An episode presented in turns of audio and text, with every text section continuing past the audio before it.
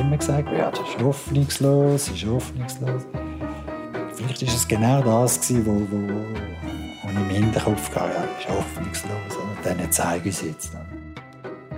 Profifußballer wollte er werden. Sie haben dann immer den kleinen Netzer gesagt, oder? weil er ist wirklich gut war. Geworden ist er Verbrecher. Notorischer Verbrecher. Ich habe fast alle Gesetze gebrochen, die man brechen konnte.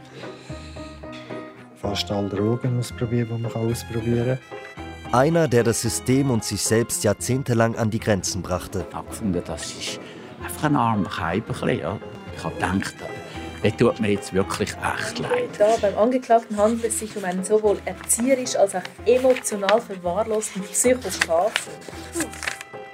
Der Zylindermarder hat den Polizei genannt. Das ist die wahre Geschichte von Eduardo T. Wie geht das, dass ein Mensch so viel in sein Leben packt? Der Mensch weiß, wer der Edi ist und dann zack, gibt es wieder eine neue Wende oder, in dieser Geschichte. Er war nicht einfach Einbrecher und Drogensüchtiger. Eine Geschichte über Verbrechen, den Traum vom Leben im Luxus und die Sehnsucht, Teil der Gesellschaft zu sein. Eddie. Eine SRF-Podcast-Serie von Patricia Banzer und Sabine Meyer. Muss man schauen, sein Anwalt schreibt da noch, sein Gesundheitszustand verschlechterte sich in dieser Zeit bis heute konstant und gravierend. Bis heute. Also eigentlich ist es wirklich ein Wunder, dass er noch lebt. Oder? Und nicht nur lebt, sondern der scheint ja ein gutes Leben träumt zu haben. Also irgendwie hat er es geschafft. Hat er das? Ja, hat er das. Folge 1. Der Zylindermarder. Oder wie Eddie das Handwerk lernte. Gut. Also wunderbar. Bis gerade. Danke. Er kommt gerade raus. Frühling 2018. Ein kleines, idyllisches Dorf irgendwo im Kanton Zürich. Die beiden Journalistinnen besuchen Eddie T. zum ersten Mal. Bisher kennen sie nur aus Gerichtsakten. Der 60-Jährige winkt von weitem. Sportliches T-Shirt, gebräuntes, gefurchtes Gesicht. An der Leine ein kleiner weißer Hund, dem er gerade das tägliche Reinigungsprogramm verpasst. Das ist so ein, äh, ein Schäl, der Tränenfluss das Dunkle da kann man äh, wegmachen. Es ist ein Bichon Frisé, ein Ferienhund. Zwei Wochen wird Eddie sich um ihn kümmern. Ich habe gerne einen sauberen Hund, oder? Weil der lebt ja mit einem Haushalt, der gehört zum, zu, äh, zur Familie eigentlich, ist wie ein Familienmitglied. Seit gerade mal einer Woche wohnt Eddie in dieser modernen Dreizimmerwohnung. Ein Neustart, wie schon so oft. Seine Wohnung ist leer, abgesehen von einem großen weißen Sofa, ein paar Buddha-Statuen und zwei großen Bildern. Gerahmt 70 mal 100. Graphitstift auf Papier. Das habe ich gemacht. Das ist, das ist, also, da habe ich mich einmal wollen. Das war im 95. Ah ja. Das also ist, Selbstporträt? Äh, da bin ich in der Haft. Gewesen. Das habe ich in der Haft gemacht. Ja. Das Bötchen dazu. Und die Wulchen und die Weite, oder? Das tut mich so, so schön. So. Auf dem zweiten Bild ein riesiges Babygesicht. Das ist noch von meinem Kleinen, als er äh, klein war. Oder? Oben steht Mütze, haben wir die Wolken gemacht. Oben, oder? Ich habe ja fast keine Fotos mehr von, von ihm. Oder? Ich habe ja nur noch eine oder zwei. Eddie der Vater. Eddie der Ganove. Eddie der Lottogewinner. Eddie der Rinderfarmer. Die Vergangenheit ist weg. Hier ist alles clean. Spiegelblanke Oberflächen. Heute zählt der Hund. Einfach Ton macht Musik, oder? Also wenn ich jetzt streng bin, dann, dann kommt der Ender. Also wenn ich sage, hey, äh, Paul, oder, komm daher, oder? Ganz lieb, oder? Dann kommt er nicht, oder? Wenn ich sage, Paul, komm daher, oder? Dann kommt er. Das kommt er aber nicht. Heißt auch nicht Paul. ja, ist so. Haben Sie das gelernt, dass ich selber, dass Sie gemerkt haben, äh, ich hätte auch ein bisschen mehr Befehl gebraucht? Ja, bei mir hat es eigentlich nicht so viel Befehl gegeben. Ja. wenn es einen Befehl gegeben hat, den ich nicht gerne hatte, bin ich ausgebüxt, oder? Bin ich, bin ich weg. Oder? Ende 60er Jahre. Ein grüner Rasen, am Rand ein kleiner Junge voller Talent und Träume. Ich wollte äh, Profifußballer werden. Oder? Und bin im Fußballclub und äh, war alles gut. Gewesen, oder? Stilpe hat mir eine Glisme gehabt, so eine, meine, meine, meine Schulschätzchen, oder? Mit den Initialen drauf. ja, das war noch herzig. Nur hatte ich einfach keine Schuhe, gehabt, kein Zeug umgebraucht dazu. Oder? Ohne Schuhe kein Spiel. Und Eddie will nicht irgendwelche. Eddie will die richtigen. Und so fasst er einen Plan. Das hat mich so äh, beschäftigt, oder? dass ich das ja gut, dann muss ich die, die irgendwie besorgen, oder? Die einzige, die ihn versteht, ist seine große Schwester Diana. Sie, die ihren Bruder besser zu kennen scheint als er selbst. Die sich schon immer für Piccolo Eduardo verantwortlich fühlte. Er hat einfach sich geschämt, das ist einfach sein Charakter.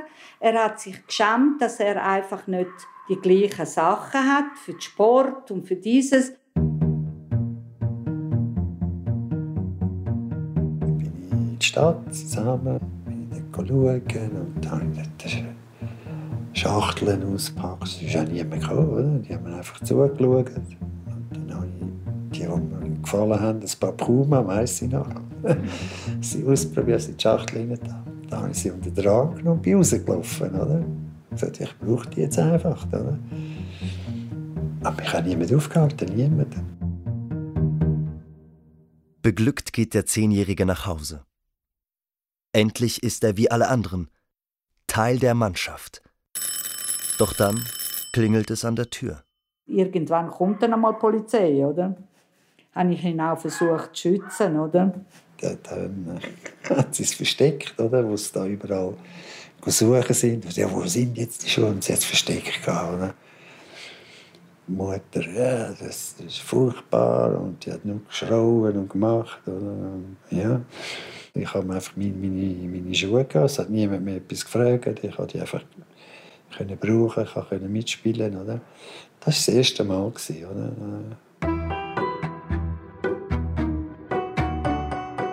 Profifußballer wollte er werden.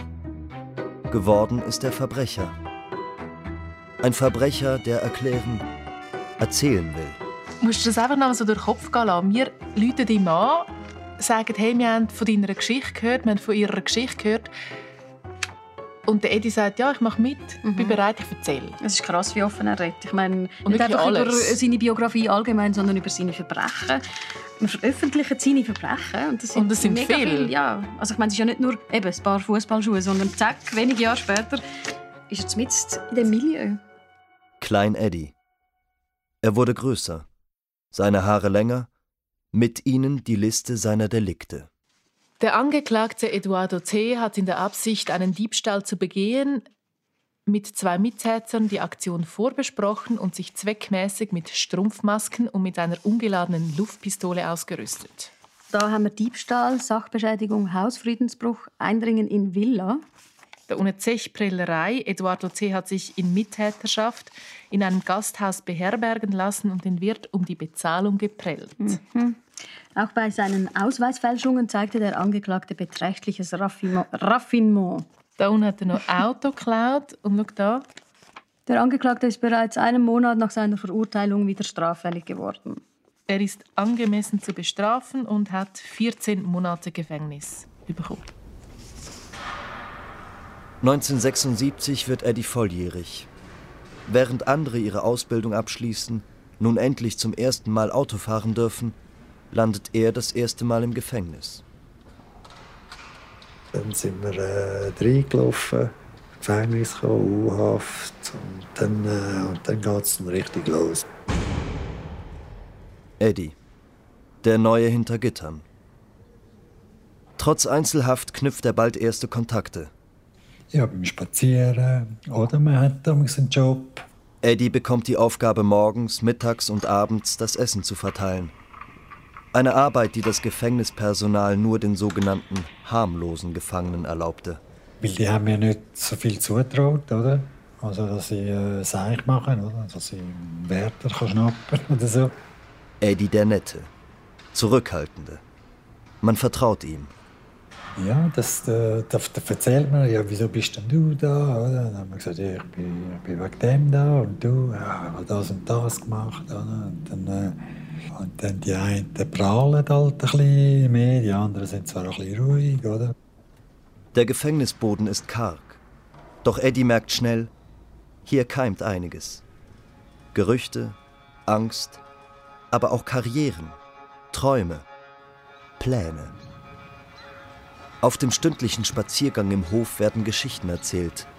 Die eigenen, aber auch die der ganz Großen.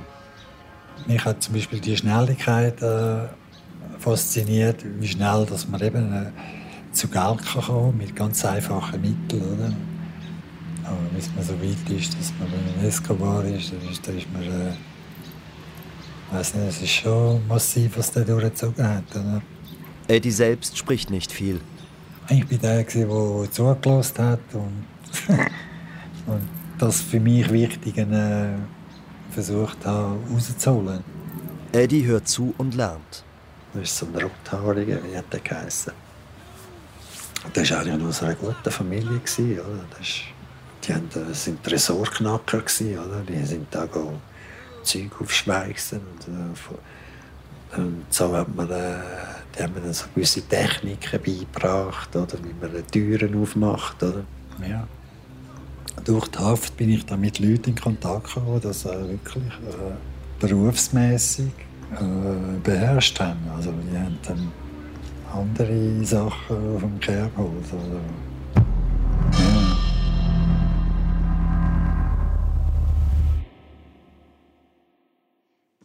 Nein, ist gut. Das mache ich. Danke vielmals. Schönen Tag. Ade. Das war jetzt gerade noch mal Bern, das Obergericht.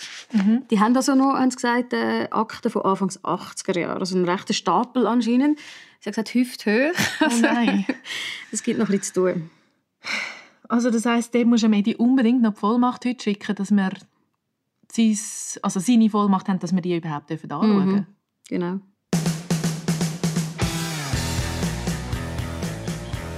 27. Juni 1978. Ein wolkenverhangener Tag. Und immer wieder Regen. Zwei junge Typen. Sie kennen sich aus der Haft. Der eine rot, der andere langhaarig, rasen in einem Rover V8 über die Autobahn. Schau mal, da steht's. Der Angeklagte Eduardo T. hat sich zusammen mit René Z. vorsätzlich Kontrollschilder angeeignet, um sie am Personenwagen Rover von René Z. zu verwenden und damit von Zürich nach Genf zu fahren. Eddie ist ganz im Hier und Jetzt. Es ist sein erster großer Coup. Das ist ja furchtbar. Da ist noch, hätte man so einen Film daraus machen mit Schweißflaschen hinten raus. Oder? Einfach so Wolldecken drin. Wir haben vorne einen Sträuch rausgeschaut. Sie parkieren. Auf der Straße begegnen sie zahlreichen Passanten. Keiner scheint die zwei jungen Männer mit Wolldecke und Gasflasche zu beachten. Wir haben uns total sicher gefühlt. Wahrscheinlich ist genau die Sicherheit, oder, die die Leute äh, nicht misstrauisch gemacht haben. Oder? Ein paar Meter noch und sie sind am Ziel. Ein Geschäftshaus direkt an einer Hauptstraße, hoch in den zweiten Stock. Da sind wir dann eben dann dort hier und dann, ich bin dann Schmier gestanden, bin dann ab und zu schauen, oder? Und dann habe ich gesehen, wie sie das machen, oder? Also wie er es gemacht hat, also aufschweißen, oder? Das hat so, das hat wie in einem Film ausgesehen, oder? Ja, mit Schweissenbrille da oben, oder? oder? Schwarz. das ganze Büro äh, eingemottet, oder? Von von diesen Brandlöchern im, im Teppich. Rein? Und dann, ja, nach langer Zeit hat es dann endlich geschafft. Oder? Die Schweissanlage haben wir dort gelassen und dann äh, mit dem Auto wieder zurück. Im Kofferraum 26.000 Franken.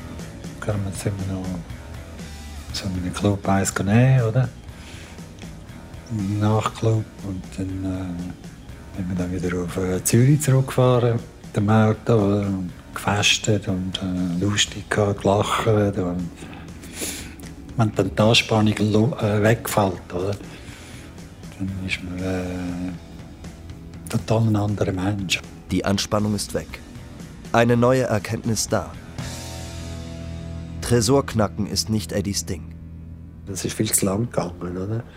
Also bei mir hat immer alles schnell gehen, weil der Stress, das ist unerträglich gewesen, Von jetzt an geht es schnell. Je schneller, desto besser. Zuschlag weg, verschwinden, oder? Eddie der Schnelle. Die erste Serie erledigt der 20-Jährige in der Altstadt von Bern. Tagsüber geht er von Geschäft zu Geschäft, studiert die Schlösser. Abends kehrt er mit einem 21er Schlüssel und Schraubenzieher zurück. Lange Zeit hat man überall so, äh, hat man jedes Geschäft können, äh, auftun. So, ne? Dann ist man mit so einem Ringschlüssel so über den Zylinder.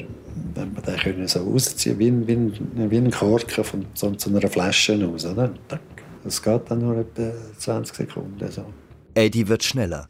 Seine Technik raffinierter. Seit Ende Januar 1980 hatten sich in der Stadt Bern und in deren Umgebung Einbruchdiebstähle gehäuft, wobei das gleiche Tatvorgehen bei der Kripo Bern den Schluss nahelegte, dass es sich jeweils um die gleiche Täterschaft handeln müsse. Mhm. Da war er immer allein unterwegs, gewesen, ja. bis glaub, der eine Fall, oder, wo da erwähnt ist, dass er da mit einem anderen Typ aus Bern unterwegs war. Eddies Technik fällt auf. Die Polizei sucht nun nach dem sogenannten Zylindermarder. Und der junge Sergio nach einem Lehrer.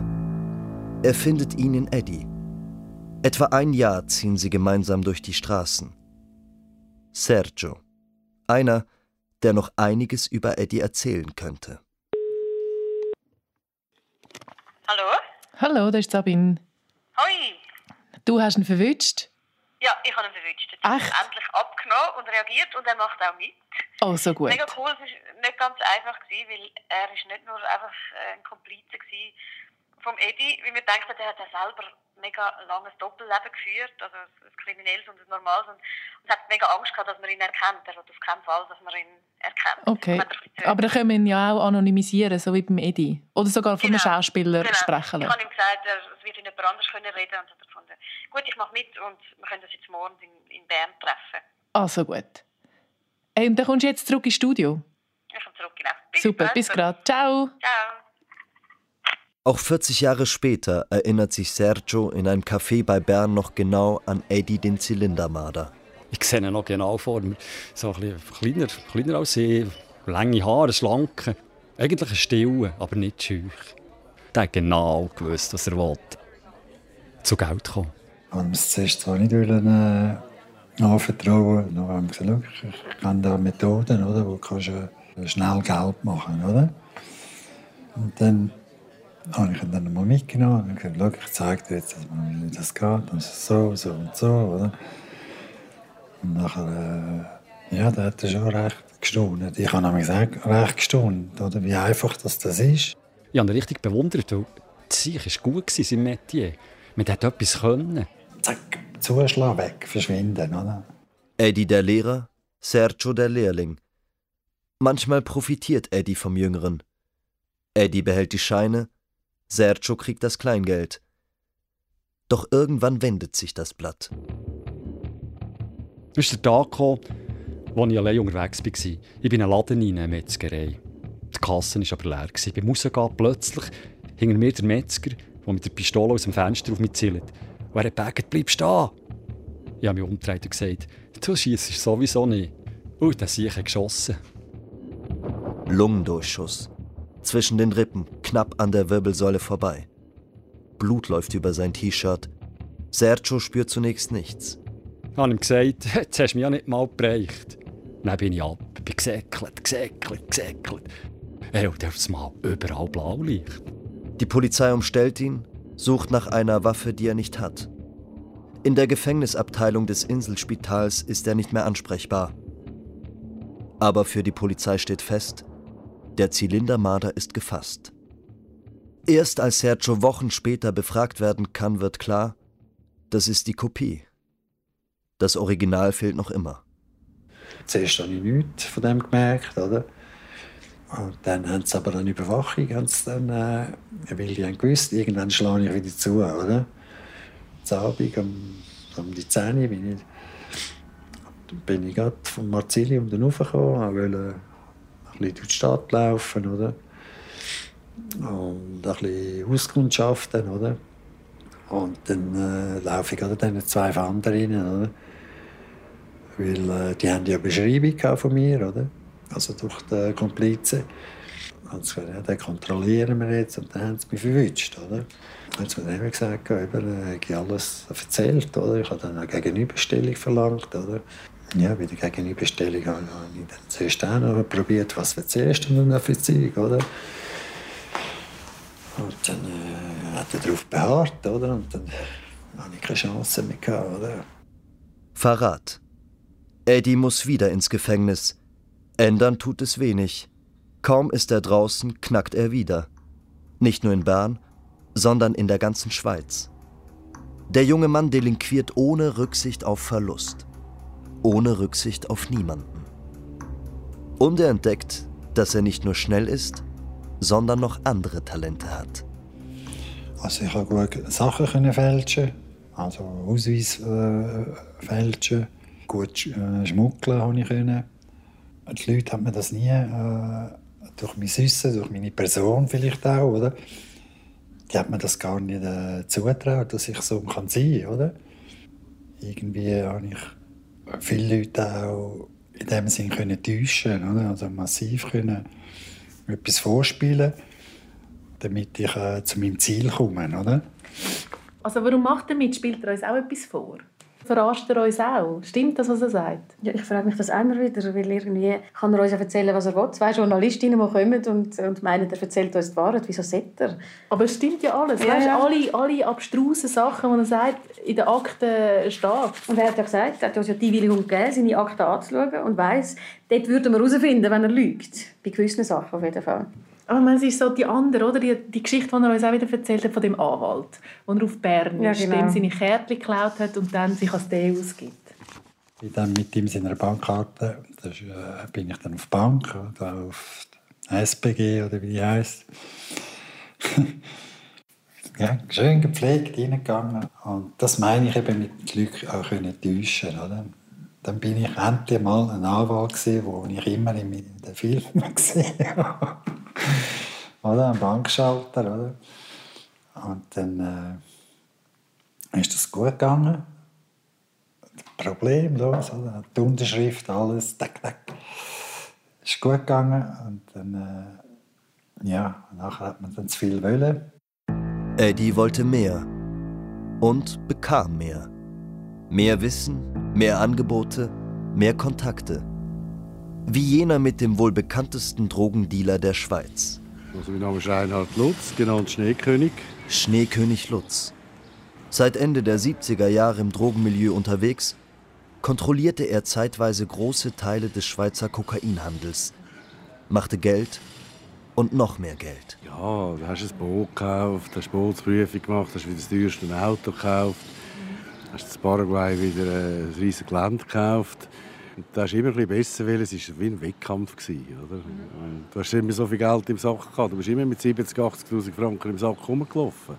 Lutz lässt Eddie träumen. Träumen von Großem. Ja, ja, dann einfach so das, äh, eben so à la Escobar, oder? Dann ist äh, mir wieder der Escobar 2 gewesen. Lutz brachte ihn auf neue Ideen. Selbst hinter Gittern. Wir sind dann zusammen in der, in der Gemeinschaftszelle. Gewesen. Wir haben Alkohol gebraut. Ich habe, ja, das war sensationell. Gewesen. Wir hatten eine Saufgelage. gehabt wir haben aus Äpfelsaft äh, haben wir dann äh, mit Brot, was äh, Hefe drin hat, oder? mit Brot und Zucker haben wir das angesetzt. Und dann haben wir so grosse Leimkübel gehabt. Oder? Und dann hat das dort äh, gegärt, oder? Später, als wir dann äh, äh, betrunken waren, und haben da gesungen, mitten in der Nacht. Saufgelage mit dem Schneekönig persönlich. Hier ist Eddie gerne untertan. Und Eddie ist überzeugt, dieser Mann wird ihn weit bringen. Was er auch tat. bis nach Brasilien.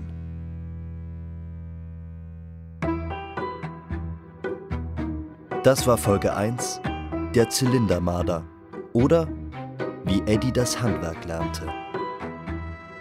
Und so geht's weiter. Hallo? Hoi Sabine, du, wo bist du? Ich komme gerade, sorry, ich bin noch schnell aufgehalten worden. Der Lutz hat mir zurückgerufen, aber es ist ein bisschen schräg. Er kann sich weder an einen Eddie erinnern, noch an irgendein Laufgelage. Eddie. Eine SRF-Podcast-Serie von Patricia Banzer und Sabine Meyer. Alle Folgen und Informationen zu Eddie unter srf.ch/eddie.